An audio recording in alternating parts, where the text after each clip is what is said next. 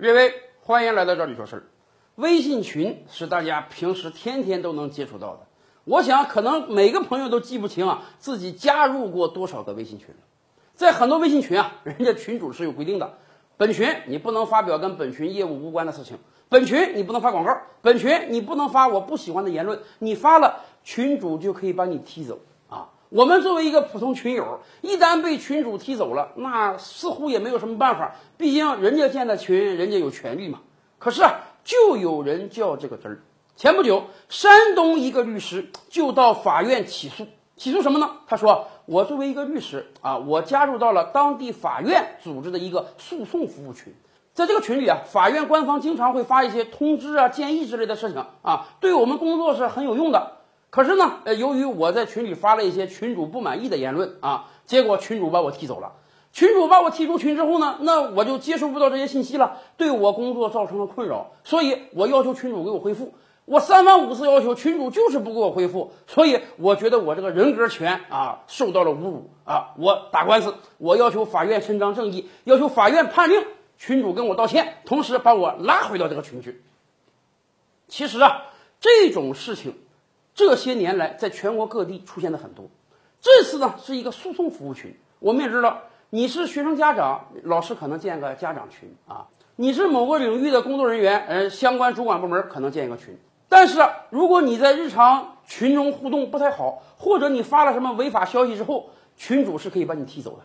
踢走之后，群里的消息你就共享不到了。所以，很多人很苦恼。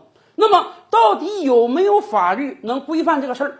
群主到底可不可以任由自己的喜好把人给踢走呢？因为毕竟啊，这个群是人家建的呀。这桩案件现在正在审理之中，我们也相信未来的判决啊会给很多事情有一个解决方案。但是在这个案件没判之前呢，我们倒是可以跟大家聊另外一个案件。大家知道吗？美国总统特朗普，人家号称推特总统啊。天天在白宫待着没事就是喜欢发这个，就是喜欢到网上发他这个动态，就跟咱们发朋友圈一样。人家最高峰一天能发个几十条，他的这个社交媒体粉丝啊，也是几千万人之多。当然了，有捧他的，就有骂他的。朗普总统有时候经常发现，总有那几个刺头，甭管他发什么消息啊，那几个刺头，哎，就在下面诋毁他、骂他，惹得人家非常不高兴。不高兴怎么办？很简单呀，你可以拉黑呀。所以，朗普总统在去年把他的很多个粉丝，常年攻击他的粉丝给拉黑了。拉黑之后啊，他发的这些消息啊，他这些粉丝就看不到了。这个跟咱们朋友圈拉黑啊，颇有异曲同工之妙。结果怎么着？您知道吗？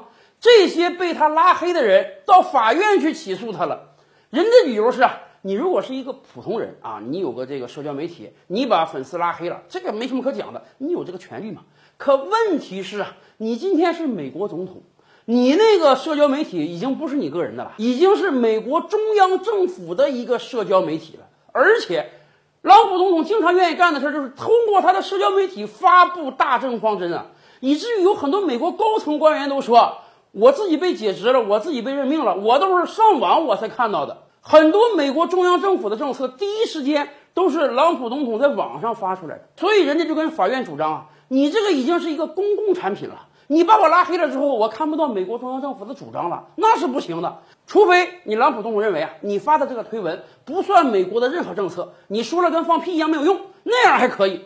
结果去年人家美国法院还真就做出判决了，人家认为原告的主张是合理的，特朗普总统必须在他的社交媒体上恢复这些粉丝的权利，不许拉黑人家，必须让人家看到他发的每一条推文。